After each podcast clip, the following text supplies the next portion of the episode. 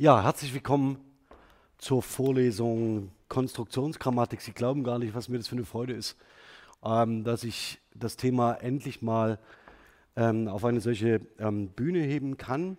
Ähm, nichtsdestotrotz versuche ich ähm, weniger meinen eigenen Steckenpferden zu folgen in dieser Vorlesung, sondern werde versuchen, sie in eine Form über Sprache nachzudenken, ähm, einführen, die sehr eng mit dem kognitiven Paradigma zusammenhängt und der Kognitionslinguistik.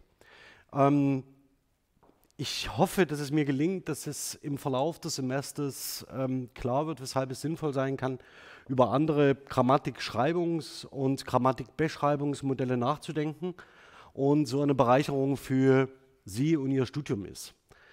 Ähm, nicht, nicht, zuletzt, wenn äh, jemand von Ihnen in die Vermittlung von Sprache geht, das heißt in die Schule geht oder in andere Vermittlungszusammenhänge sich bewegt, ähm, hoffe ich, dass, es, äh, dass Sie immer daran denken, dass äh, Subjekt, Prädikat, Objekt in einer Standardgrammatik nicht immer an die Entitäten, sprachlichen Entitäten gebunden sind, denen Sie denen normalerweise zuweisen, sondern dass es durchaus einen Unterschied gibt zwischen der Zuweisung von grammatischen Kategorien auf bestimmte sprachliche Einheiten und deren genauere Analyse. Das, was Sie hier leider nicht bekommen werden, ist eine durchdeklinierte Grammatik mit scharfen Kategoriengrenzen.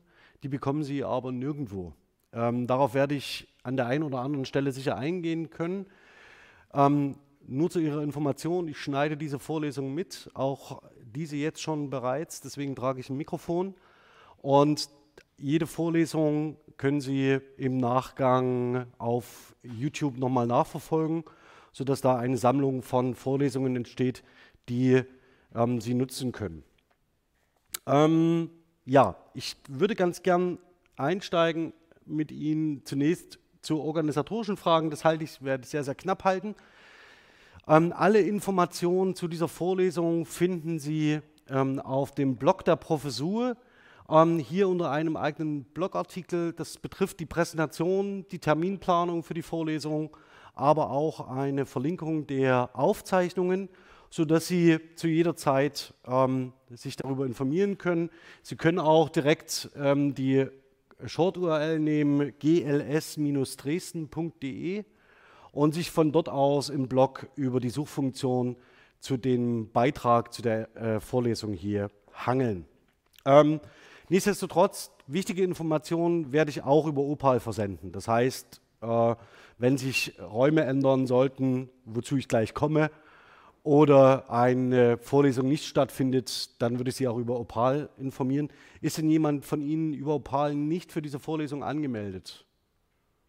Ja, ähm, würden Sie danach, äh, wenn Sie, wenn Sie mögen, würden Sie danach zu mir kommen, ähm, mir Ihre E-Mail-Adresse geben, ähm, sodass ich Sie nachtragen kann, dass Sie dann auch informiert werden, wenn irgendwas sein sollte. Das wäre klasse. Ja, dass Sie nichts verpassen. Ja, ähm, die Präsentation für diese Vorlesung heute ist auch bereits online. Das heißt, die können Sie mitverfolgen, wenn Sie das möchten. Und ähm, Sie müssen bitte, mir wäre es wichtig, dass Sie in der Vorlesung vor allen Dingen hören und sich dazu eigene Notizen machen, anstatt Folien abzuschreiben. Das ist nicht so ein Zweck der Übung, ähm, aber so, dass Sie dann dieses Material benutzen können. Sprechstunde, falls Sie irgendwelche Fragen zum Studium haben sollten, ist immer donnerstags zwischen 9 und 11 in der Wiener Straße 48 und ich sitze dort im Raum 202. Ähm, das ist äh, deswegen wichtig zu sagen, weil die Wiener Straße schlecht beschildert ist. Ähm, und zu den Kontaktdaten, alle anderen Kontaktdaten, E-Mails, ähm, Postanschriften und so weiter von allen Mitarbeitern unseres Lehrstuhls finden Sie ebenfalls um den Blog, ähm, auf dem Blog schön zusammengestellt. Ähm, genau, zum Thema der Vorlesung.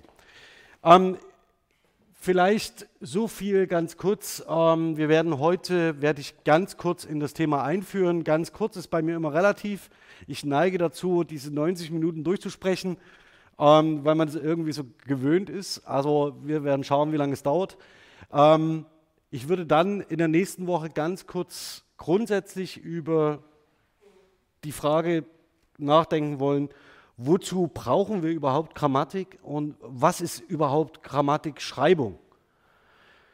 Das ist, wird relativ grundsätzlich sein ähm, und auch äh, einen historischen ähm, Exkurs einschließen. Das heißt, ich werde auch wichtige Stufen der Grammatikografie des Deutschen kurz beleuchten, um klarzumachen, an welcher Stelle wir heute stehen und vor allen Dingen, mit welchen Voraussetzungen Sie in Standardgrammatiken wie die Duden-Grammatik schauen und auf welche Art und Weise wird in der Sprache wie und warum präsentiert.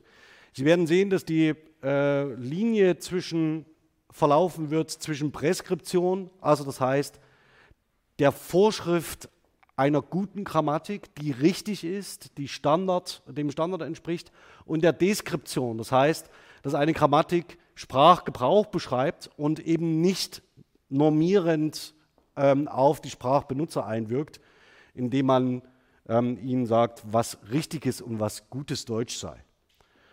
Ähm, wenn wir diese Frage in der nächsten Woche uns genauer anschauen, werden Sie dann vielleicht auch ähm, sehr gut nachvollziehen können, warum es mir ein Anliegen ist, dass wir dann aus der, dieser Sicht ähm, schon bereits auf die Konstruktionsgrammatik schauen als eine kognitive Grammatik, die unter bestimmten Voraussetzungen ähm, argumentiert. Und sich über diese Voraussetzungen klar zu sein, bedeutet auch, dass man dann im späteren Verlauf bestimmte Interpretationsleistungen, die die Grammatik ähm, ausweisen und bestimmte Defizite, die diese Grammatik ausweist, das muss man auch ganz klar sagen, ähm, klar benennen kann, weil sie sich aus den Prämissen der kognitiven Grammatik ableiten lassen. Ein Beispiel, im Moment ist es so, dass wir Sprachgebrauch nach dem sogenannten Entrenchment-Prinzip beschreiben. Das heißt, je häufiger Sie eine sprachliche Struktur benutzen, das ist so eine Idee der kognitiven Linguistik, desto verfestigter ist diese, sprachliche, äh, diese Struktur und diese Konzeption in ihrer mentalen Repräsentation von Sprachwissen. Ob das so ist, ja, ist eine, äh, sei dahingestellt. Möglicherweise ist es so, ähm, aber es ist nichts mehr als ein Postulat. Also wir können es faktisch nicht messen, und ausgehend von diesem Postulat werden bestimmte ähm, Interpretationen abgeleitet, die durchaus auch anders ausfallen könnten. Ähm, das nächste dann, dass ich Ihnen zwei unterschiedliche Strömungen vorstellen möchte, die sogenannte unifikationsbasierte Konstruktionsgrammatik. Das sind Konstruktionsgrammatiken, die in Anlehnung an die generative Grammatik und in Absetzung von der generativen Grammatik entstanden sind. Die generative Grammatik dürfte vielleicht bei dem einen oder anderen von Ihnen in Einführungen irgendwann mal so stichwortartig gefallen sein, verbunden mit Noam Chomsky. Ähm, und die unifikationsbasierten Grammatiken gehen vor allen Dingen auf Charles Fillmore zurück. Und Charles Fillmore hat sich direkt mit Chomsky auseinandergesetzt, ihn aber leider nicht überlebt. Ähm, das heißt, ähm, dass äh, diese Auseinandersetzung, zumindest auf dieser persönlichen Art und äh, Ebene, können Sie jetzt nicht mehr Zeuge werden. Gleich vorweg geschickt, wenn ich sage, äh, Fillmore sagt dies und Fillmore sagt das, sehen Sie mir das nach. Ähm, ich müsste eigentlich im Präteritum sprechen, ähm, weil er kürzlich äh, verstorben ist. Ähm, es gelingt mir in der einen oder anderen Situation, in anderen gelingt es mir nicht. Ähm, das nächste sind die sprachgebrauchsbasierten Konstruktionsgrammatiken, deren, für die unter anderem ich einstehe. Also was mir ähm, wichtig ist, Sie dürfen hier gern mich offen kritisieren, jederzeit äh, Fragen stellen, ähm, wenn Sie etwas nicht verstehen und möglichst hart dagegen gehen. Äh, für, für mich ist diese Vorlesung auch eine Bühne, auf der ich meine eigene Sichtweise auf Sprache vertreten kann. Ähm, und wenn ich die Sichtweise auf Sprache ohne Kritik vertreten kann, das fühlt sich irgendwie so an wie im Leerlauf und das funktioniert eine ganze Zeit ganz gut, aber irgendwann braucht man ähm, das Feedback. Also scheuen Sie sich bitte nicht, widersprechen Sie mir, wo Sie können. Dann würde ich ganz gern ähm, einen Forschungsüberblick geben über unterschiedliche Arbeiten, die sich in diesem Konstruktionsgrammatik äh, oder diesem, in diesem sprachgebrauchsbasierten Paradigma bewegen und so ein paar Meilensteine markieren, die die Erforschung von Sprache angehen und von Sprachwissen angehen. Auch Veränderungen, Neusetzungen, Neudefinitionen, Umschreibungen, sodass Sie sehen, Grammatikschreibung ist ein sehr flexibles und vor allen Dingen äh, nicht festgezurrtes System. Die sprachgebrauchsbasierte Konstruktionsgrammatik von heute in Deutschland zur deutschen Sprache sieht ganz anders aus als vor fünf bis sechs Jahren und ähm, nochmal anders als ähm, die angloamerikanische Forschung. Das heißt, und mir wird es darum gehen, das für Sie ein bisschen aufzudröseln und zu zeigen. Und das ist so die Klammerbildung zu der Sitzung in der nächsten Woche. Ähm, und dann, nachdem ich äh, in Paderborn auf einer Tagung bin, wo es genau um diese grammatische Analyse von historischen Corpora geht, das auch unter den Vorzeichen von konstruktionsgrammatischen Fragestellungen, ähm, ein extrem heikles Thema, ähm, würde ich ganz gern mit Ihnen bunt, einen, äh, bunt durch bestimmte Themen durchgehen, die äh, für Sie hoffentlich interessant sind. Also das erste ist der Spracherwerb. Die Vorstellung davon, wie Kinder Sprache lernen, hat sich in den letzten Jahren massiv geändert. Und das geht auch zurück auf die Arbeiten von äh, Michael Tomasello, der am äh, Max-Planck-Institut in Leipzig arbeitet. Ähm, hier werden Sie mehr oder weniger, ähm, würde ich Sie ganz gern in die aktuellen Tendenzen der Forschung einführen, die möglicherweise auch Ihre Sicht auf Spracherwerb, Erstspracherwerb, Zweispracherwerb äh, massiv verändern werden. Das nächste ist ähm, Phrasiologie. Das ist ein äh, Steckenpferd der Konstruktionsgrammatik. Warum? Weil Sprichwörter, Phraseme, lexikalisch verfestigte Einheiten äh, Morgenstund hat Gold im Mund, ja, der Krug geht zum Brunnen, bis er bricht und so weiter, ähm, in der traditionellen Grammatik nicht behandelt werden. Sie können mal, wenn Sie, sich, wenn Sie möchten, schauen Sie am Wochenende mal in eine beliebige Grammatik, die Sie zu Hause stehen haben, wenn Sie eine zu Hause stehen haben, was ich hoffe, wenigstens die Duden-Grammatik und dann bitte die von äh, die Band 4 und zwar die aktuelle Ausgabe. Schauen Sie doch mal, was die Grammatik zu Sprichwörtern sagt. Also wo sie sie behandelt, wie sie sie beschreibt, wie sie sie analysiert und wie sie sie differenziert in den Kontext von Grammatik einordnet. Sie werden staunen, dass das Thema sehr, sehr randständig behandelt wird. Denn Sprichwörter werden nicht regelgerecht gebildet, sondern sie müssen sich als, äh, sie müssen sich als ganze Einheiten einprägen. Das macht es für Deutsch als Zweitsprachenlerner extrem schwierig, ja, wenn Sie bestimmte äh, Sprichwörter nicht regelgerecht oder nicht kompositionell erschließen können, sondern ihre Bedeutung lernen müssen.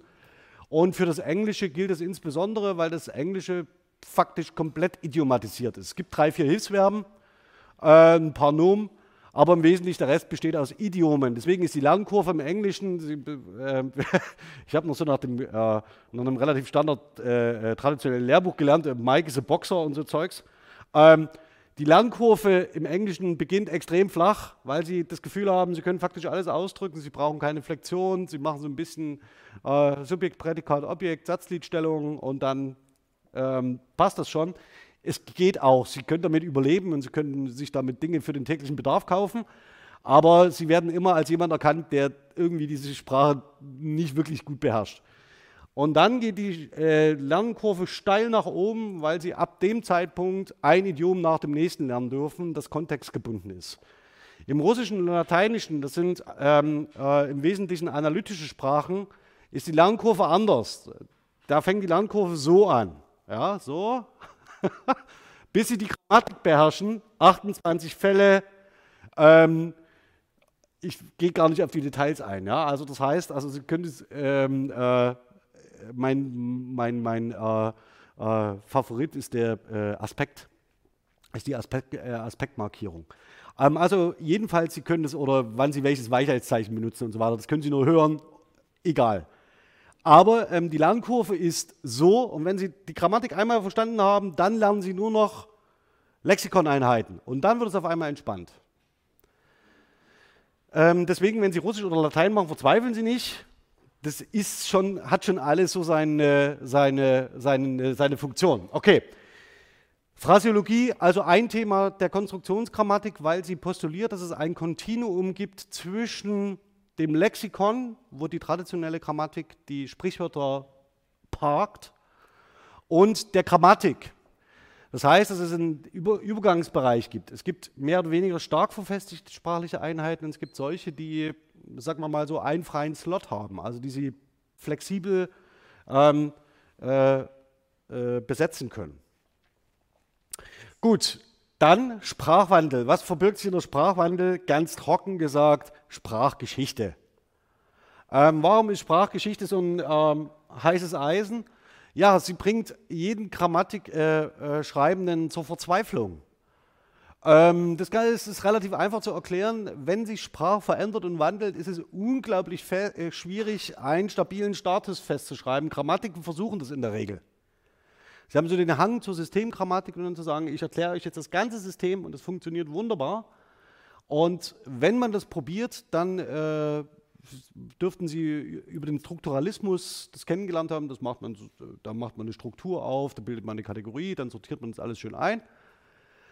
Und dann gibt es aber auf einmal sprachliche Einheiten, die Sie nicht kategorisieren können, weil sie weder Fisch noch Fleisch sind, weil sie irgendwie zwischen den Stühlen sitzen und immer machen, was sie wollen. Und dann gibt es noch so eine Phänomene, dass sich auf einmal bestimmte Wortarten ändern. Sie wissen zum Beispiel, dass zu eine Präposition ist. Ja, ich komme zu dir. Aber Sie dürften bestimmt auch schon gehört haben, ähm, die zu Tür. Was machen wir damit? Dann haben wir auf einmal eine Präposition, die irgendwie ein Adjektiv wird und die wird sogar noch flektiert. Jetzt können Sie natürlich aus einer präskriptiven Perspektive sagen, also zu ist kein Adjektiv. Das ist ein Fehler. Machen wir einen schönen Strich, ja, so, in der Schule. so, schönen Strich, falsch. Dann kommt so ein G daneben. Oder, oder ein A, ja, wenn der Lehrer sich nicht sicher ist oder die Lehrerin, was es jetzt ist, Ausdruck oder Grammatik. Ja, es wäre aber auch ganz einfach, sich diesem Phänomen zuzuwenden und zu sagen, ja, was passiert denn da überhaupt? Also was, was genau betreibt Leute dazu, ähm, diese Präposition als Adjektiv zu verwenden? Ähm, ein anderes Beispiel, auch immer gern genannt, Doppelperfekt. Ich habe eingekauft gehabt, ähm, das ist sowas, was Sie im Alltag hören. Und zwar oft. Äh, zumindest wenn Sie, sagen wir mal, südlich von Hannover leben. Es gibt es auch im Norden, aber das ist nicht ganz so häufig. Also vor allen Dingen im Ostmitteldeutschen und ostmitteldeutschen Regiolekten ist es weit verbreitet. Ähm, das ist aber kein Spezifikum des Ostmitteldeutschen, sondern äh, finden Sie in allen anderen Regiolekten südlich von Hannover auch hochfrequent. Auch das ist etwas, was sich historisch entwickelt hat. Und es hat einen bestimmten Grund, warum sich das entwickelt hat. Und diesem Grund kann man nachgehen. Und idealerweise sollte ein Grammatikbeschreibungsmodell in der Lage sein, solche Veränderungsprozesse zu beschreiben und systematisch in die Erklärung von Sprachwissen einzufügen. Das gelingt den einen Grammatikbeschreibungsmodellen besser, anderen schlechter. Die Valenzgrammatik ist zum Beispiel ein Modell, das da relativ nackt dasteht. Ähm, warum werden wir uns in der Sitzung anschauen. Dann Morphologie und Syntax, ja, da kommen wir nicht drum herum. Das ist äh, bei einer Grammatik ist das ähm, der Kern des Ganzen. Hier würde ich mich aber darauf konzentrieren, dass ich Ihnen ein paar Spezialfälle vorstelle. Also sowas wie Partikelverben. Das ist ein sehr schönes, sehr schönes Beispiel, was vor allen Dingen für das Deutsche wunderbar funktioniert. Und äh, die Komposition bei Nominalen würde ich da auslassen, aber Partikelverben sind ein wunderbares Thema, um so diese Schnittstelle zwischen Morphologie und Syntax zu illustrieren. Dann Variationslinguistik. Ja, was machen wir damit? Also ein bisschen auf, äh, aufgeschoben und aufgenommen habe ich das bereits in der Sitzung zum Sprachwandel. Hier ist aber gemeint, dass wir uns eher Regiolekte anschauen. Das heißt, dialektal geprägte ähm, sprachliche Strukturen und Muster, die einzigartig sind und die spezifisch sind in ihrer Kombination. Wenn Sie, ich weiß nicht, woher Sie kommen, ich frage jetzt auch nicht nach, aber es gibt durchaus Nomen, die den Kasus wechseln. Also ich habe schon Sachen gehört wie die Bach und der Butter. Ja? Und das durchaus unterschiedlich im, äh, sagen wir mal so, wenn man ins nächste Tal fährt, wird es anders gebraucht. Hat was damit zu tun, dass Menschen relativ selten über Berge laufen, die heiraten eher bequem in der Einschiene im Tal. Ähm, und diese Ausgleichsphänomene, die wir heute sehen, ähm, werden dazu führen, dass diese Differenzen zunehmend nivelliert werden, also Kleinigkeiten. Es gibt aber andere, die ähm, außergewöhnlich sind und speziell. Eines davon ist die doppelte Verneinung, also die im Oberdeutschen ähm, Verstärkung bedeutet. und im Standard ähm, die sogenannte logische Negation der Negation, so wie Sie es aus einer Standardgrammatik kennen. Ähm, das wären so eine Beispiele hier für die Variationslinguistik und dann kommen wir noch, drehen wir noch eine Schraube weiter. Das betrifft nicht nur die Regiolekte, sondern auch die Standardvarietäten des Deutschen. Also das, was Sie als bundesrepublikanisches Deutsch kennen, daneben das Deutsch, das ähm, in der Schweiz gesprochen wird, ist es äußerst heterogen, muss sehr stark differenziert werden. Wir werden uns hier auf das Zürichdeutsch ähm, konzentrieren und dann kommt noch Österreich dazu. Und diese ähm, Standardvarianten des Deutschen sind äh, in den einzelnen, in einzelnen Fällen sehr speziell und da werden wir uns einige anschauen. Das dürfte auch sehr munter werden. Ja, was zum Schluss ähm, würde ich ganz gern ähm, in einem Ausblick auf das sogenannte Konstruktikon schauen. Das Konstruktikon ist ein Netzwerk aller Konstruktionen, die Sprachwissen repräsentieren. Das ist ähm, der hehre Anspruch der Konstruktionsgrammatik, dass man irgendwann ein Konstruktikon äh, von Einzelsprachen zum Beispiel aufgebaut hat und zeigt, wie sprachliche Einheiten miteinander in Relation stehen. Das wäre so der, der letzte Punkt. Die Frage ist, fehlt Ihnen ein Thema? Hätten Sie Lust auf noch etwas anderes? Würde Sie noch et etwas mehr interessieren oder etwas anderes? Das ist immer schwierig, die Frage, wenn man sich noch nicht so richtig mit dem Thema beschäftigt hat. Ähm, ich gebe Ihnen, ähm, äh, würde Folgendes vorschlagen. Wir gehen mal die ersten Sitzungen durch und spätestens, wenn ich bei den sprachgebrauchsbasierten Konstruktionsgrammatiken bin und Ihnen das vorstelle und mit dem Forschungsüberblick, dann würde ich Sie noch mal fragen, ob wir für den zweiten Block der Vorlesung vielleicht noch ein anderes Thema wählen, ähm, was Ihnen eher zusagt, was Ihnen eher schmeckt. Ähm, ist jemand da mit einer anderen Muttersprache als Deutsch, der, sich, der grammatisch beschlagen ist? Also das Russische vielleicht, Tschechisch, Türkisch, Slowakisch, Kroatisch, Polnisch? Hm, okay. Ja, schauen wir mal. Also es wäre nämlich auch zu überlegen, ob man mal schaut, wie die Forschungstendenzen in den angrenzenden ähm, EU-Staaten sind mit ihren jeweiligen Nationalsprachen. Gut. Ähm, vielleicht ganz kurz was für diejenigen von Ihnen, die vorhaben, in dieser Vorlesung eine Prüfung abzulegen. Es ist so, dass es eine reguläre Klausur geben wird. Sie lachen, warum? Keine Ahnung. Also, ähm, ich hoffe, ich habe alle Prüfungsformen genannt, die irgendwie relevant werden könnten. Wenn jemand, hat jemand, findet sich jemand äh, bezüglich, ja? Einen Teilnahmeschein. Dann herzlich willkommen, ähm, den bekommen Sie, ja, für die Teilnahme. Und ich möchte bitte keine Liste zur Unterschrift sehen. Also wenn Sie, wenn Sie wollen, also Teilnahmeschein bedeutet dann immer, äh, ich unterschreibe eine Liste, die ich nicht unterschreiben dürfte, da ich Ihre Teilnahme nicht kontrollieren darf. Wissen Sie, das ist ein bisschen sinnlos, aber dennoch kann es sein, dass es ein Prüfungsamt fordert. Also wenn, Sie, wenn Ihr Prüfungsamt sagt, wir würden gerne eine Liste sehen, die abgezeichnet ist, dann zeichne ich die ab. Wenn nicht, ja. Ähm, ich bin sowieso sehr dagegen, dass Vorlesungen so verschult werden. Also eine Vorlesung sollten Sie besuchen, weil Sie sich für ein bestimmtes Thema interessieren, nicht weil Sie da eine, eine Leistung erbringen müssen oder weil Sie bitte gefälligst jedes Mal da, da sitzen ähm, sondern idealerweise sollten Sie da sitzen wollen. Ja, okay. Gut, ähm, nichtsdestotrotz können Sie hier eine Klausur schreiben und neben dieser Klausur biete ich Ihnen aber auch die Möglichkeit, eine Rezension abzufassen. Das können Sie während des Semesters bereits tun, sodass Sie dann ähm, äh, äh, vorlesungsbegleitend ihre Studienleistung erbringen. Ähm, für diejenigen, die eine, eine Kurzüberprüfung oder irgendwas Kleines machen wollen, reicht die Rezension eines Aufsatzes bitte. Und für die, die die Klausur schreiben wollten, müsste das eine Rezension einer Monographie sein. Und die Klausur wird in der letzten Vorlesungswoche stattfinden hier. Und äh, jetzt kann ich es öffentlich sagen, weil es jetzt eh jeder weiß, Sie dürfen für die Klausur, werden Sie eine Interpretationsaufgabe bekommen und Sie können alle Hilfsmittel benutzen, die Sie sich vorstellen können und hier mitbringen können. Warum mache ich das? Ich würde gern äh, diese Interpretationsleistung, das ist ein, wird ein Essay sein, den, den Sie schreiben. Und ich möchte gerne gute Essays lesen und sie nicht nach ihrem gelernten Wissen abfragen. Das nützt mir nichts. Ja, sondern sie sollen zeigen, dass sie mit dem Material, was sie nach der Vorlesung zur Verfügung haben, eine gescheite Interpretation hinbekommen. Das ist eigentlich Sinn und Zweck der Übung, sodass sie dann, Entschuldigung, sodass sie dann aus der Vorlesung rausgehen und idealerweise sagen, da habe ich was gelernt. Ja, nehme ich was mit. Okay, zu den Details sage ich aber noch was. Müssen Sie auch nicht heute entscheiden. Ich weise nur darauf hin, bitte achten Sie, studiert jemand von Ihnen Lehramt?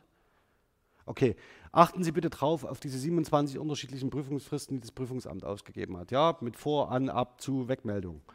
Bitte, bitte, bitte. Ich werde Sie nicht daran erinnern, weil ich die Termine selbst nicht im Kopf habe. Also achten Sie bitte selbst darauf, dass Sie für den Kurs eingeschrieben sind und sich fristgerecht bei wem auch immer an- und abmelden. Ja?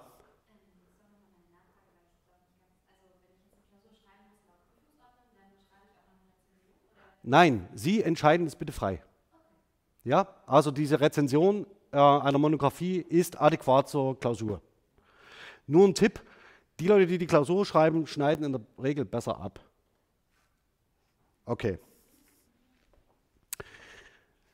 Sage ich aber, also tatsächlich so, Sie müssen nicht beides machen, sondern ähm, Sie können sich frei, bitte frei entscheiden, was Ihrem Arbeitsstil äh, besser passt. Okay, zu den Rezensionen vielleicht ganz kurz ein Wort, wenn Sie sich dafür interessieren. Ähm, es ist so, dass wir ein, ähm, dass in Dresden die Redaktion der Zeitschrift für Rezension zur germanistischen Sprachwissenschaft liegt und Sie können sich diese, das ist eine Open Access Zeitschrift und da können Sie sich sehr, sehr viele Beispiele für Rezensionen genauer anschauen. Und für diese kleinen Leistungen sollte eine Rezension einen Umfang zwischen 6.000 und 7.000 Zeichen haben und für die lektürebezogene Aufgabe, das heißt, oder die Klausur, sollte die Rezension 8.000 bis 11.000 Zeichen umfassen.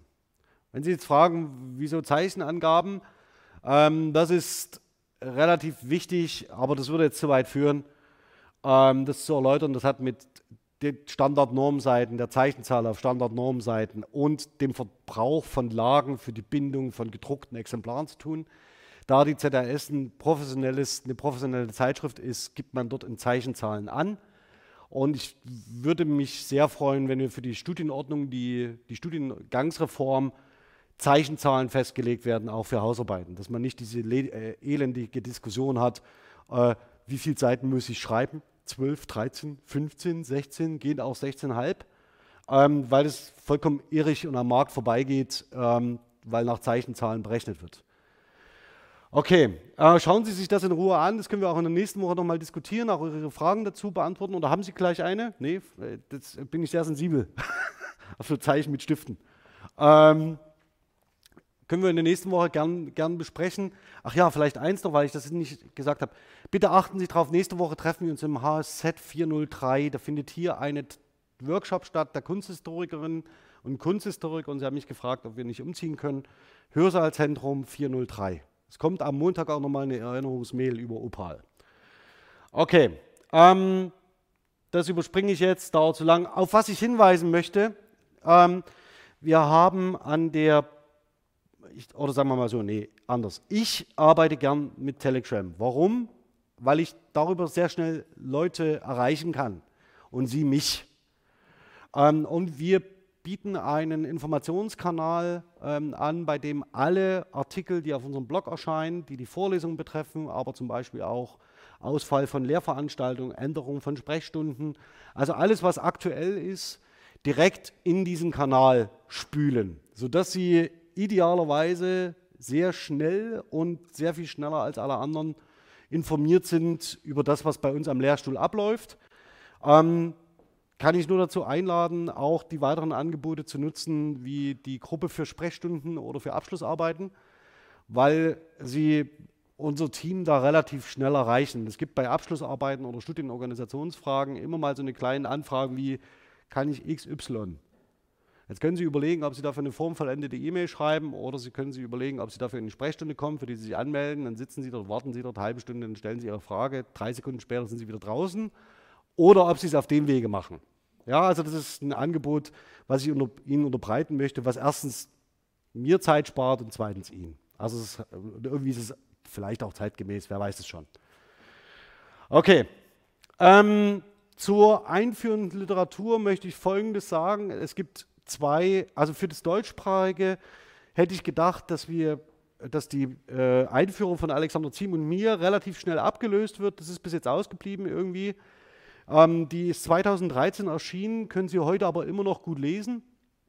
Ähm, die kostet 24 Euro irgendwas und ähm, vielleicht kann man die auch auf anderen Wege beziehen. Weiß ich nicht. Ähm, das zweite ist, ähm, dass wir, ähm, dass zwei sehr gute Kollegen, Thomas Hoffmann, äh, der äh, auch in Deutschland unterrichtet und lehrt, ähm, ein Handbuch für die Konstruktionsgrammatik herausgegeben haben, ebenfalls 2013, der so den Forschungsstand der letzten 20 Jahre mal zusammenfasst. Ähm, auch das ist ähm, eine echte Empfehlung für einzelne Bereiche, ähm, weil man da äh, tatsächlich einsteigen kann in die Forschung. Es erscheint von Klaus Welke. Da bin ich schon sehr gespannt drauf. Klaus Welke ist ein Valenzgrammatiker, der sich so Richtung Konstruktionsgrammatik öffnet. Und ich bin mir ziemlich sicher, dass wir in Bezug auf bestimmte sprachliche Details nicht einer Meinung sind. Und die, das wird auch nie passieren. Aber er ist derjenige, der in Deutschland aus der anderen Grammatikschule immer mitdenkt, mit dabei ist, mitdiskutiert und überlegt, wie man die Valenzgrammatik faktisch in die Trans äh, führen könnte und wo die beiden äh, Grammatikbeschreibungsmodelle voneinander profitieren.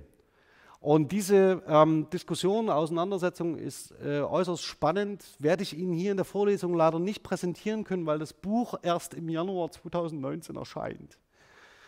Und wenn ich die Lage richtig einschätze, haben wir viel Glück, wenn es auf der IDS-Jahrestagung im März das erste Mal öffentlich zugänglich ist. Das heißt, es kommt für diese Vorlesung leider ein Stück zu spät.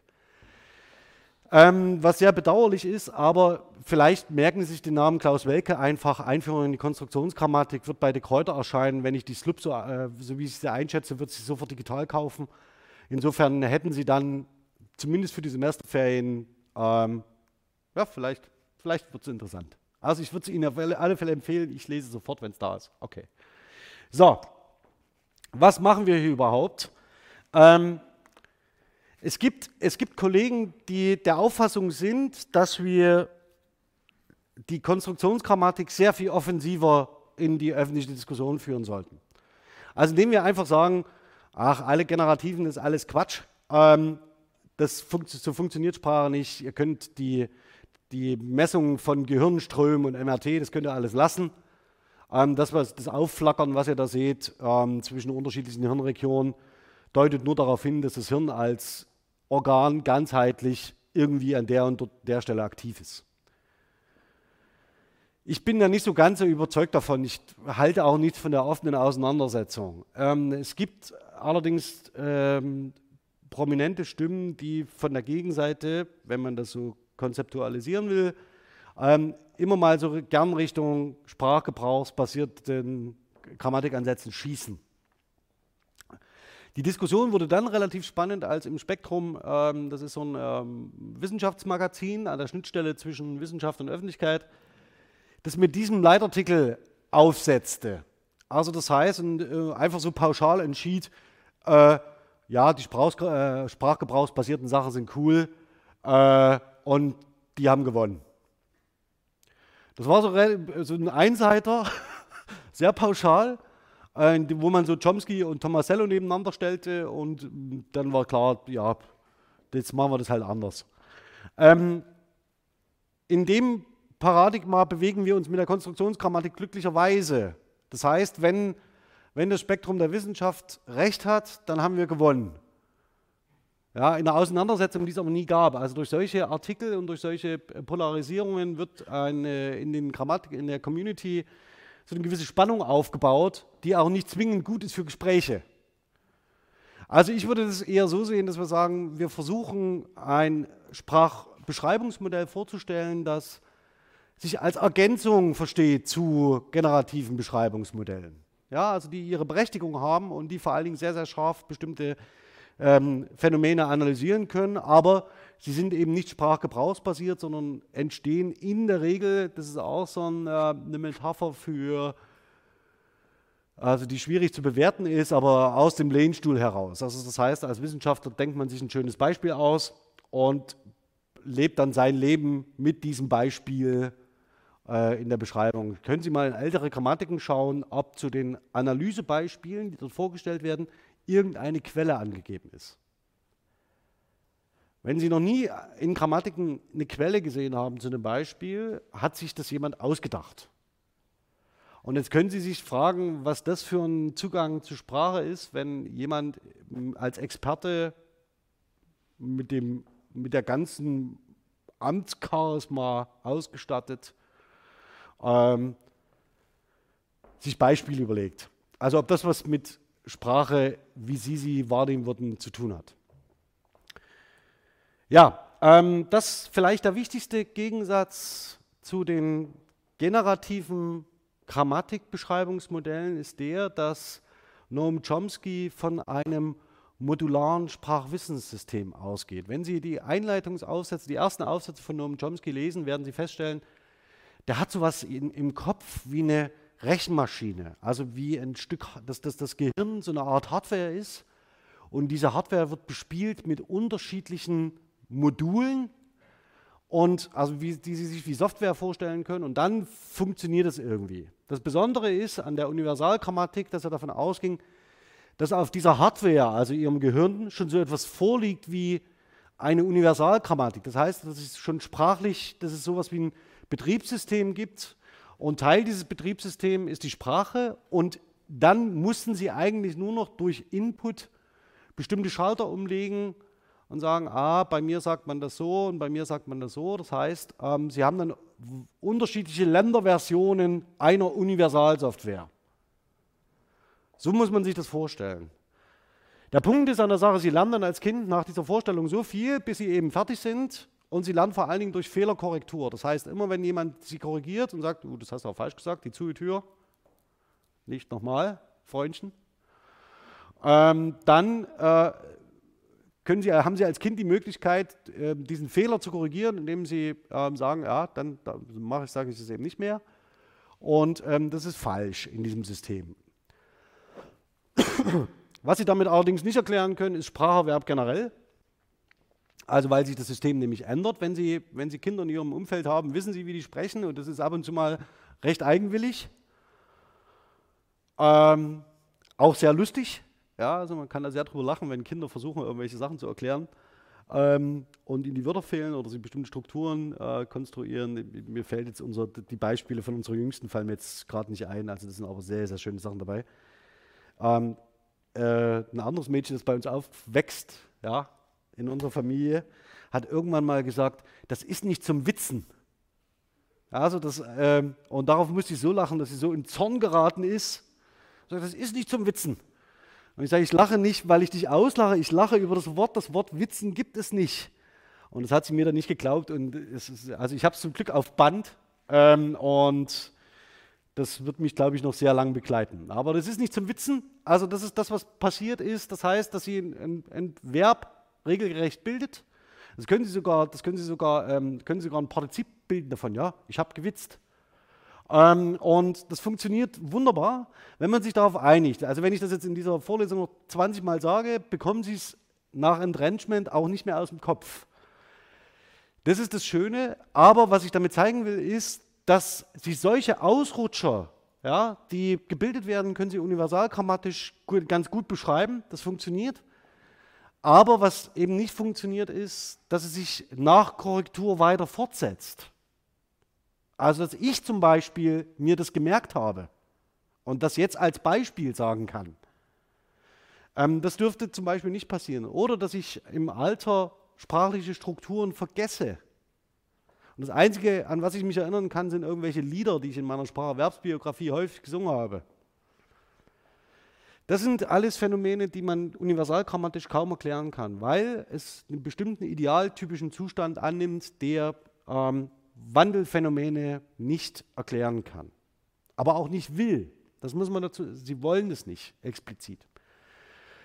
Ja, ähm, und die Konstruktionsgrammatik, was macht die oder die kognitive Grammatik, die sagt, Sprachwissen ist ein zusammenhängendes Modell. Sprache ist ein soziales Konstrukt. Sie haben keine Sprache im Kopf und auch keine Grammatik. Dass sie sprechen, ist reiner evolutionärer Zufall. Und jedes Kind lernt Sprache als kulturelles Artefakt von seiner Umgebung. Die können sich auch anders verständigen. Sie können auch gebärden, sie können auch malen, sie können auch zeigen.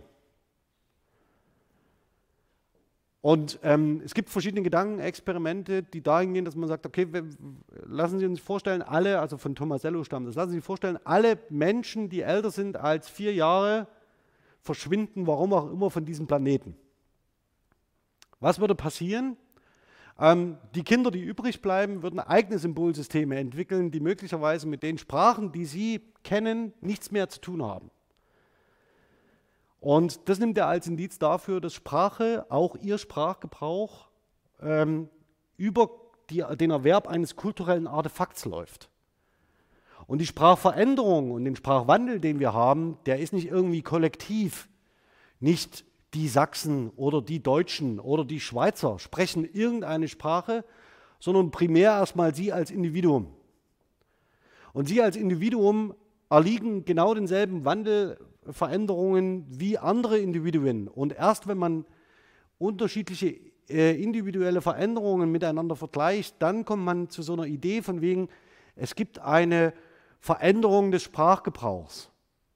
Und es gibt so etwas wie eine Sprachgeschichte, aber Sprachgeschichte ist immer nur die Veränderung je individueller äh, äh, Sprachgebräuche. Das ist eigentlich das, ähm, der entscheidende Unterschied, dass man Sprache ganzheitlich begreift und nicht irgendwie als Teil eines Modulsystems mit Software wird ein, ist eingespielt, ist da, wird befüttert, wird mit Regeln bestellt und dann wird es halt benutzt, solange bis jemand stirbt. Okay. So, also die Konstruktionsgrammatik ist so eine kognitive Grammatik, also die sich vor allen Dingen darum kümmert, wie Sprachwissen mental repräsentiert sein könnte. Es geht nicht darum zu sagen, in Ihrem Hirn sind bestimmte Synapsen und in dieser Synapse liegen alle Nomen von Entitäten, die vier Beine haben. Brauchen wir auch überhaupt nicht. Ähm, die äh, Neurologie kann zwar bestimmte Hirnaktivitäten feststellen, wenn sie Sprache gebrauchen. Schlussendlich müssen sie aber immer erklären, warum sie gleichzeitig atmen, laufen, sprechen, schauen, hören, essen, nicht stolpern dabei und dann auch irgendwie ein Smartphone bedienen und nebenbei, ja, weiß nicht, was halt möglich ist.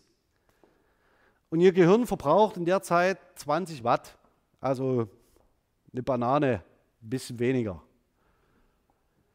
Und wenn wir das versuchen in Rechenleistung umzumünzen mit Fließkommastellen, gibt es zwar Computer und Prozessoren, die sehr viel, die zwar in der Lage sind, lineare Rechenoperationen durchzuführen, die weit über ihre Kapazität als Mensch hinausgehen. Können sie niemals rechnen. Ja, also Prognosen von Schach, Schachspielverläufen. Ähm, das ist so ein typisches Beispiel. Ja, aber die Maschine kann nur das. Die kann nebenbei nicht essen. Und die hört auch keine Musik nebenbei. Und sie kann auch nicht nebenbei ihre Umgebung dreidimensional wahrnehmen und sich im Raum bewegen, ohne zu stolpern. Sie kann nur Fließkommastellen rechnen. Und sie verbraucht währenddessen das hundert- bis tausendfache an Energie. Das heißt, bis wir irgendwann mal so weit sind, das Gehirn zu verstehen, was mit einem Schlag die ganze Szene wahrnehmen kann, verarbeiten und dann sie irgendwie durch diesen Raum steuern kann, ohne dass sie sterben sofort. Das wird noch sehr, sehr lange dauern, wenn es jemals überhaupt gelingt. Also ist aus meiner Perspektive relativ gewagt ähm, zu postulieren, dass es im Hirn bestimmte Areale gibt, die miteinander rechnen, also die miteinander in Verarbeitungsprozessen stehen. sehr viel wahrscheinlicher ist, dass sie Sprache als Gestaltphänomen wahrnehmen und mit einmal erkennen, weil, sich das, weil sie sich das Muster eingeprägt haben. Deswegen mentale Repräsentation. Ähm, auch hier nochmal deutlich, es geht um eine Ergänzung regelbasierter Grammatiken, nicht um eine Revidierung oder eine Ablösung oder eine Absetzung. Das ist nicht das Ziel. Es geht um eine Ergänzung. Ähm, das mit den autonomen Sprachwissenmodulen, das hatte ich schon gesagt. Okay, wunderbar. Also, Ausgangspunkt für uns ist, Sprache ist ein soziales Phänomen, das Sprache ganzheitlich beschreibt, und zwar als Gestaltphänomen. Der Gestaltbegriff ähm, ist äh, unter anderem äh, bereits von Lakoff diskutiert worden und in die germanistische Linguistik von Helmut Feilke übernommen worden.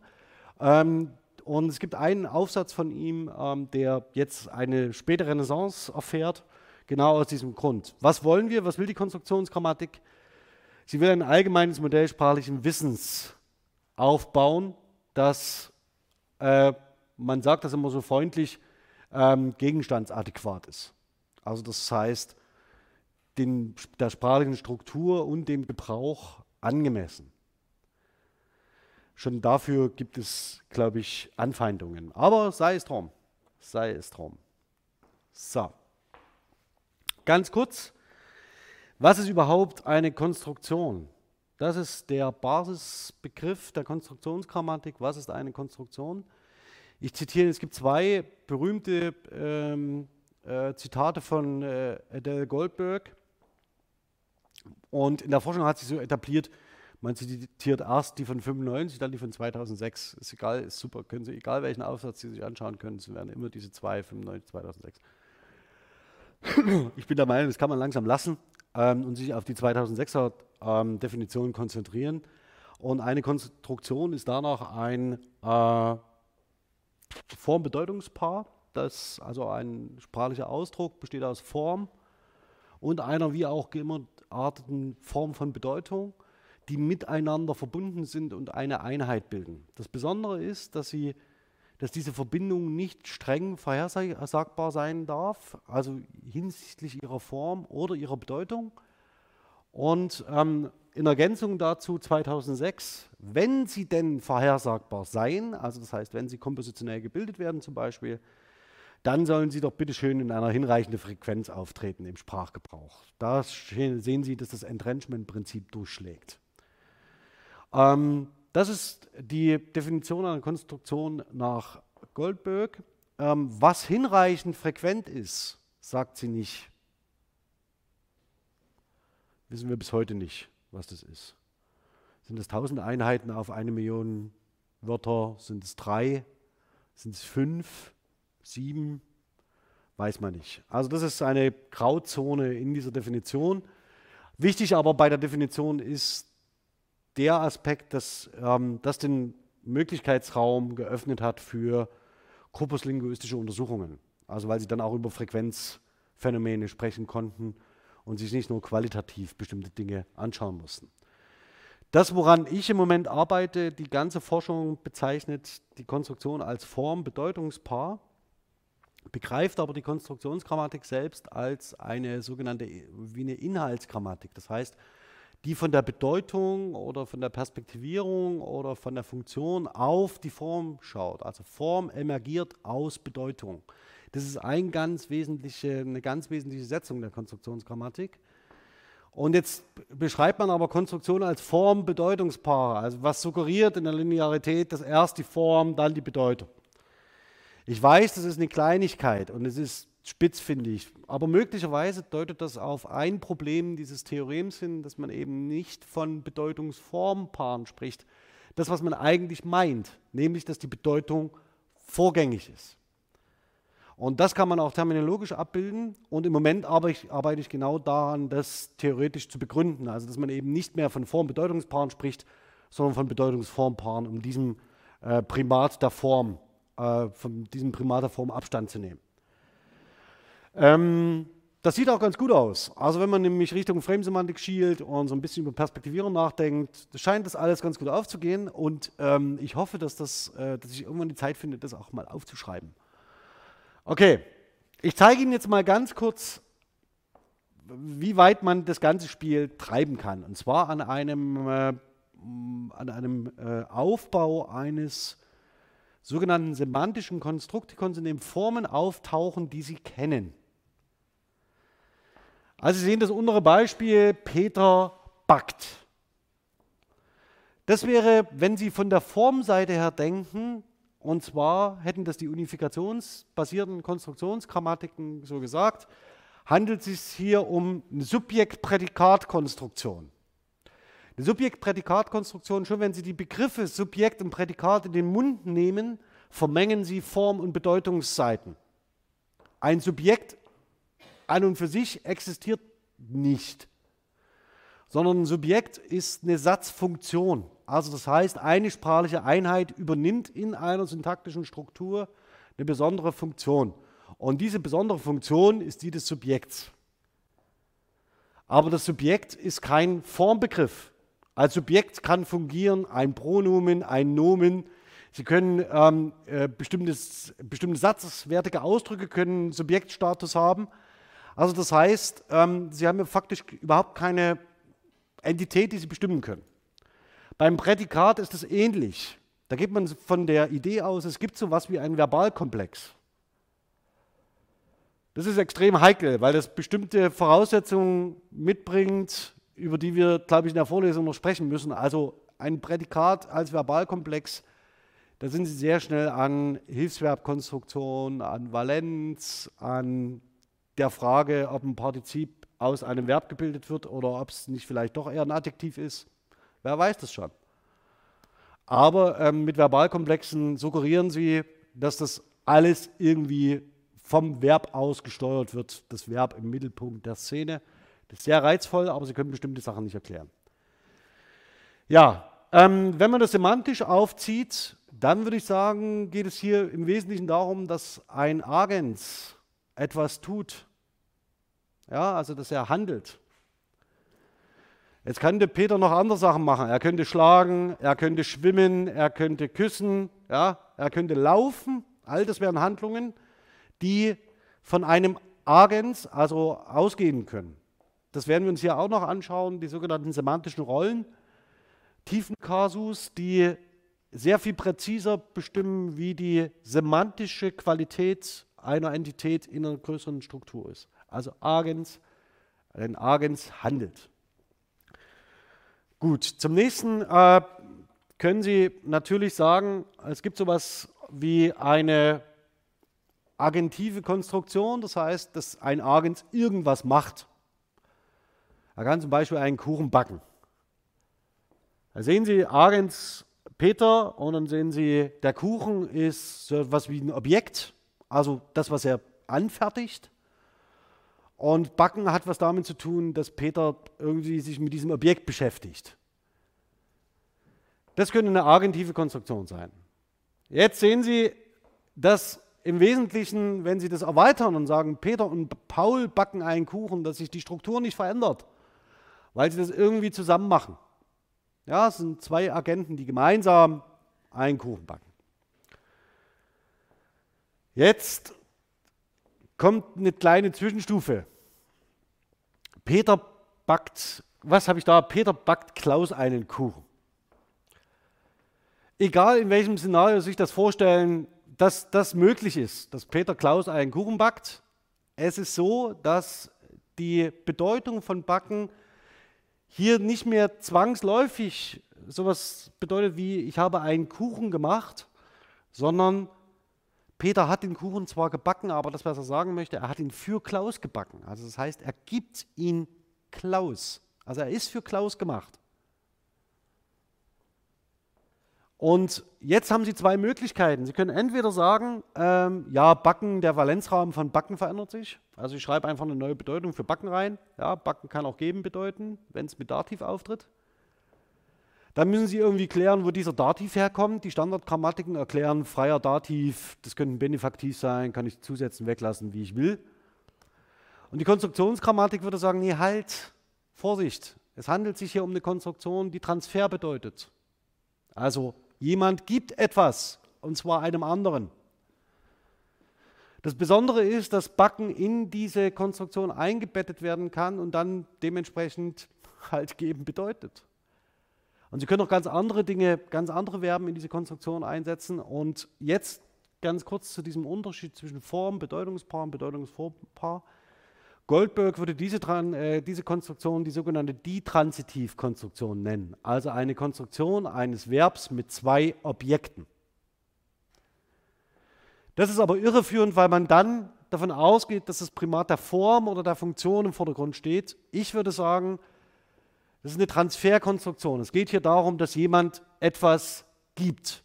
Und dann können wir uns, die Form können wir uns irgendwann später noch einigen. Ja, also können Sie sagen, er gibt einen Kuchen, schenkt einen Kuchen, er backt einen Kuchen und so weiter. Bringt einen Kuchen. Ähm, die würden sich alle in dieses System einordnen lassen. Also eine Transferkonstruktion. Jetzt können Sie das weiter aufbauen noch. Sie können sagen, das, da kommen wir noch im Detail dazu. Perfektivität, da können Sie, kommt ähm, Abgeschlossenheitskonstruktion dazu. Sie können das Ganze mit Modalkonstruktionen versehen. Ähm, dann können Sie das Ganze kombinieren. Ja? Obwohl die immer die Frage ist, bei Verbalkomplexen, wenn ich das nochmal sagen darf, in welcher Reihenfolge die unterschiedlichen Teilglieder stehen. Also hat Klaus einen Kuchen gebacken, ja, können, Sie, können Sie sich auch vorstellen, sowas wie, hat, einen, hat Klaus einen Kuchen backen gesollt? Hat Klaus einen Kuchen backen haben gehabt sollen? Ähm, wenn, nicht, wenn wir dafür in der Vorlesung die Zeit haben, machen wir mal so ein paar Grammatikalitätsurteile zu, zu, zu ein paar solchen Varianten. Ähm, die sind sprachhistorisch, deswegen brauchen wir den Sprachwandel extrem flexibel. Die Stabilisierung dieses, dieser nicht flektierten Teile des Verbalkomplexes ja, werden sprachhistorisch, also entwickeln sich ab dem 17. Jahrhundert massiv und sind eigentlich bis heute nicht stabilisiert. Es gibt, weiß nicht, 47 unterschiedliche Muster, je nachdem, wie der Kontext ist, ob Haupt- oder Nebensatz, ähm, wie Sprachbenutzer diese Teile ordnen. Das spricht viel dafür, dass wir hier so eine Einbettungsstruktur von verschiedenen komplexen Konstruktionen haben. Und ähm, je nachdem, welche Konstruktion Sie eher bedienen, neigen Sie dazu, äh, die, die, die, Ihr sprachliches Konstrukt danach zu bauen. Ähm, dann kommt die Modalität dazu, ja, ähm, inklusive der Negation. Dann kommen Konjunktive dazu mit, Würdeverlaufsform, mit Würdeersatzform und so weiter. Die sind extrem spannend. Ähm, die Proposition, das heißt die Satzaussage und dann kommt die Konjunktion noch oben drauf, wenn Sie satzwertige Ausdrücke verbinden.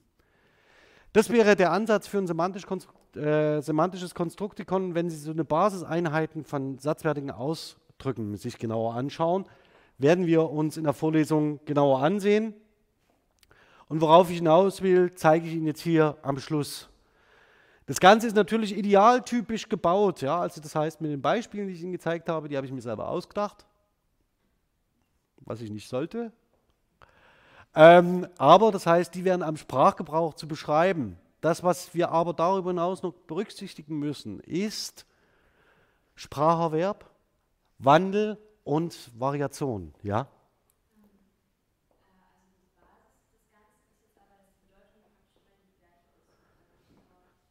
Ähm, von davon. Ja, also die Bedeutung wird immer von der Konstruktion äh, geliefert, die ähm, auf einer Komplexitätsebene höher liegt. Also müssen Sie sich das so vorstellen, ich gehe nochmal ganz zurück, aber es geht schnell jetzt.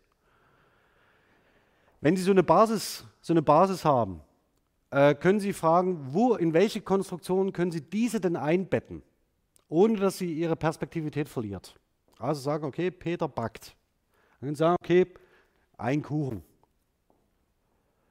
Ähm, dann können Sie sagen, okay, das ist eine agentive Konstruktion mit Objekt. Und jetzt können Sie sich fragen, wo kann ich die denn einbetten, ähm, ohne dass sie ihre Perspektivität verliert, aber durch zusätzliche Bedeutungen angereichert wird. Und dann zeige ich Ihnen mal das Beispiel Perfekt oder Perfektivität. Da ist es so, dass diese Basisperspektive der zugrunde liegenden Konstruktion sich nicht verändert, aber es wird postuliert, die ist abgeschlossen. Also die liegt zeitlich hinter mir. Und jetzt können Sie sagen, ja, was passiert mit Modalität? Da sagen, da äh, markieren Sie faktisch, ja, da markieren Sie Faktizität. Also Sie sagen, er soll das tun, er darf das tun, er kann das tun, er mag das tun und so weiter, aber sie sagen nicht, dass es tatsächlich passiert. Also sie markieren Faktizität, aber an der Grundausrichtung ändert sich nichts. Und immer wenn sie eine Hierarchieebene höher gehen, äh, wird alles, alle, werden alle Konstruktionen, die darunter liegen, äh, perspektivisch mit verschoben, obwohl sich an der Ausgangsperspektive nichts verändert. Das ist die Idee. Ja, und dann kommen wir auch zu solchen Fällen, wie dir zeige ich Ihnen bei der, bei der Negation. Ja, da ist es so, dass in der Diskussion der Forschung ist es so, dass man sagt, ja, man kann einzelne Satzglieder verneinen oder man kann einzelne ähm, äh, Phrasen innerhalb eines Satzes verneinen, man kann aber auch den ganzen Satz verneinen. Und da gibt es seit 30 Jahren eine Diskussion über den Skopus von Negation. Ja, wo immer, ja, welcher Teil des Satzes, warum, wie weit reicht die Negation und so weiter. Schlussendlich ist es so logisch, dass wenn Sie sagen, er hat ihm keinen Kuchen gebacken, dann hat er hat im Wesentlichen Peter hat Klaus keinen Kuchen gebacken, dann ist es faktisch so, dass Peter nicht gebacken hat und Klaus keinen Kuchen hat. Punkt. Ähm, wenn da stehen würde, Peter hat, äh, äh, äh, hatte Klaus nicht einen Kuchen gebacken, wäre das auch so. Wenn da stehen würde, nicht Peter hat Klaus einen Kuchen gebacken, wäre es schlussendlich auch so. Das heißt, diese äh, Semantik von, ähm, dann können Sie zwar sagen, ja, dann hat Klaus den Kuchen vielleicht von jemand anderem bekommen, Sie wissen es aber nicht. Weil das Einzige, was da steht, ist, dass Peter keinen Kuchen gebacken hat. Und diese Diskussion um den Skopus wird seit 30 Jahren genau auf dieser Ebene geführt. Warum kann ich ein Satzglied verneinen? Kann ich den ganzen Satz verneinen? Wie kann ich das ausmessen? Keiner weiß es. Es gibt sieben unterschiedliche Terminologievorschläge für dieses Problem. Ähm, aber man könnte auch einfach sagen, es ist egal, schlussendlich gibt es keinen Kuchen.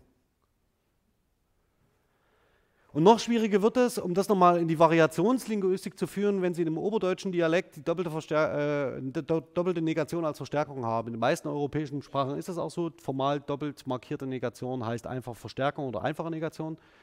Also nicht Peter hat Klaus keinen Kuchen nicht gebacken würde in einem oberdeutschen Dialekt bedeuten, Peter würde nie im Leben, niemals nicht, Klaus irgendetwas backen und noch nicht mal einen Kuchen. Ähm, ist mir persönlich sehr viel lieber, ja, weil, äh, weil es tatsächlich äh, dialektale Äußerungen gibt mit sechs oder sieben verschiedenen Verneinungspartikeln, die gereiht sind. Also um auszudrücken, dass noch niemals, niemals, niemals nicht, selbst wenn es überhaupt möglich wäre, es dazu gekommen wäre, dass X.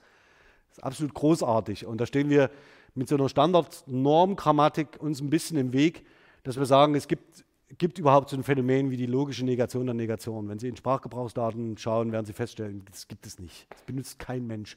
Und wenn es benutzt wird, dann ist es so eine Struktur, die extrem markiert ist. Also als und dafür haben wir einen Begriff, das ist die Litodis. Ja, das ist ein Stilmittel, was genau eingesetzt wird, um Sprach äh, Spracherwartungen, Sprachgebrauchserwartungen zu stören. Also wo sie sagen, das setze ich ein, um Negationen zu markieren, setze ich genau das an der Stelle ein.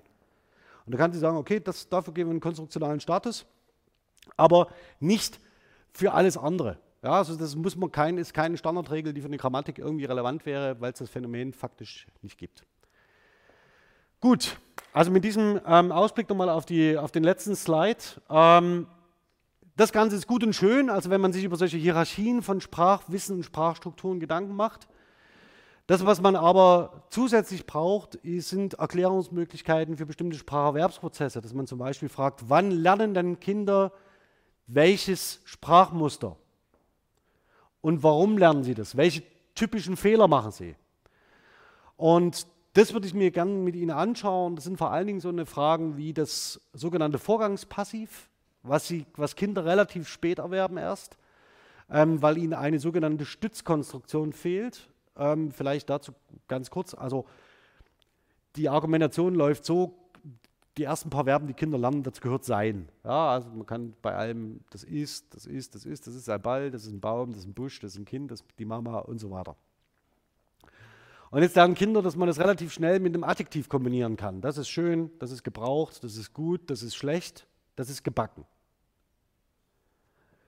Und es gibt so einen Fall, weshalb mir das total wichtig ist, der in Kindergärten, also das ist, ist wirklich so eine ganz kleine insulare Beobachtung, und das haben wir auch in der Einführung verarbeitet, genau aus dem Fall, ähm, wenn man als Elter kommt, ähm, dass äh, äh, die Kinder ähm, darauf achten, welcher Elter kommt und dann ein Kind zuordnen und schreien, Ulrike ist abgeholt. Ach nee, die sagen gar nicht ist dazu, die sagen einfach nur Ulrike abgeholt.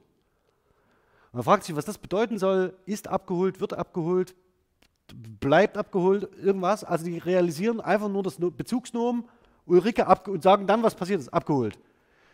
Jetzt gibt es ein paar äh, mögliche Interpretationen dafür. Das könnte eine enge Apposition sein, also so ein nachgestelltes Adjektivattribute, also die abgeholte Ulrike, also im Sinne von Ulrike abgeholt. Oder es könnte sein, dass es eine elliptische Konstruktion ist, nämlich Ulrike ist abgeholt. Jetzt hätte mir das genau in den Kram gepasst für die konstruktionsgrammatische Theoriebildung, dass genau ein Sein an der Stelle fehlt. Weil man dann nämlich sagt, okay, ich weise Ulrike eine Eigenschaft zu, nämlich die abgeholt zu sein. Nur dummerweise haben die Kinder das nie gesagt. Ja, die haben nie gesagt, ist abgeholt, ist abgeholt. Äh, nie. Es hätte ja auch sein können, dass sie meinen, sie wird abgeholt. Bis eine der Kindergärtnerinnen genau das sagte. Ulrike ist abgeholt. Und das war, die war erwachsen. Und nach universalgrammatischen Standards hätte sie das nie benutzen dürfen, weil es falscher nicht geht, vom Standard aus gesehen. Das heißt, die Erwachsenen orientieren sich an der Ausdrucksweise dieser Kinder und es ging im Wesentlichen geht es einfach nur darum zu markieren, ich habe gesehen, da ist ein Älter, da gehört ein Kind dazu und ich bin der Erste, der es gebrüllt hat. Das ist im Wesentlichen die Funktion dieses Satzes. Mir ist es aufgefallen. Ähm, und wenn man darüber nachdenkt und dieses, diese Sein-Konstruktion, also Sein plus Partizip oder Sein plus Adjektiv sind die ersten Konstruktionen, die Kinder tatsächlich komplexer lernen und diese Konstruktionen werden später übergehen in das Perfekt mit Sein, in das Sein Zustandspassiv und in die Coppola-Konstruktion, wenn Sie jetzt in der Standard, äh, in Standardterminologie argumentieren. Man könnte auch konstruktionsgrammatisch sagen, es ist alles eins. Ist wurscht. Ja, also es ist, wird eine Eigenschaft zugewiesen mit Sein plus irgendwas. Ähm, und dieses Sein perfekt lernen Sie deswegen schneller. Und für das Vorgangspassiv fehlt ihnen so eine Stütze.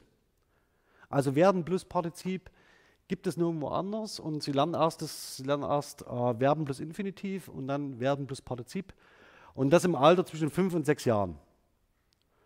Und genau so eine Phänomene würde die Spracherwerbsforschung, damit würde sich die Spracherwerbsforschung beschäftigen, wenn Sie sich dies, dieses komplexe Modell anschauen und sagen, okay, wann, an welcher Stelle setzt denn für Kinder Spracherwerb ein? Also welche Konstruktionen lernen sie in welcher Reihenfolge? Und welche Verschachtelungs- und Hierarchieebenen können sie einblenden und ausblenden? Und wo übergeneralisieren sie? Also wo sagen sie einfach, äh, Vergangenheit ist für mich, wird mit haben gebildet. Punkt. Es ist egal was. Und da kommt, äh, ich habe nicht gewitzt. Ja, da wird halt ein Partizip draus gemacht und es ähm, funktioniert. Und die Frage ist, ähm, an welcher Stelle und in welcher Art und Weise lernen Kinder Komplexität von solchen Sprachwissensstrukturen? Wo können wir da angreifen? Wie sieht das Ganze in unterschiedlichen Regiolekten aus? Also gibt es bestimmte, die, besonders das Perfekt, was im Oberdeutschland in anderen Fällen mit Sein gebildet wird als mit Haben. Also ich bin gestanden. Ähm, da sehen Sie diese historisch diese Tradition aus dem Sein Perfekt noch sehr, sehr schön und vor allen Dingen über Wandelphänomene, das heißt, die sie nur historisch erklären können. Okay. Mit diesem Überblick über das, was geht, ja, also das, was ähm, möglicherweise ähm, auf uns gemeinsam zukommt in diesem Semester, würde ich Sie gern jetzt ins Wochenende schicken. Ähm, und ich würde in der nächsten Woche mit der Strukturierung des Gegenstands anfangen, das gegen, den Gegenstand skizzieren und darf Sie schon bitten, dass Sie sich bitte Gedanken machen, auf welche Themen ich besonders achten soll, also was Ihnen besonders wichtig ist, ähm, was, wenn so viele Lehrer von Ihnen hier sind, auch möglicherweise sehr sinnvoll sein könnte, wäre die Frage, wie können Sie denn die Überlegungen, die jetzt schon relativ theoretischer Natur sind, um, um das freundlich zu sagen, wie könnte man das zum Beispiel didaktisieren für die Hochschullehre oder auch für den DAF-DATS-Unterricht oder auch für den Bereich ähm, des Sprachunterrichts in der Schule. Ähm, das wäre was, was wir uns genauer anschauen können. Ist denn, sind, ist denn ein Grundschullehramt, sind Grundschullehrerinnen dabei? Nee, ne? Doch. Ähm, gerade da, ja, also gerade da, wo es darum geht, wie nehme ich Kinder in der ersten Klasse auf und was können sie überhaupt an sprachlichen Strukturen wissen und möglicherweise ist die Vermittlung von bestimmten grammatischen Strukturen nicht ganz ideal. Ja, also das könnte man sich sehr viel leichter machen, wenn man es an anderer Stelle anzapft. Gut, dann werde ich darauf achten und ansonsten wünsche ich Ihnen ein schönes Wochenende und wir sehen uns hoffentlich beim nächsten Mal, allerdings im Hörsaal Zentrum in der 403. Bitte denken Sie dran. Ja, also ein schönes Wochenende.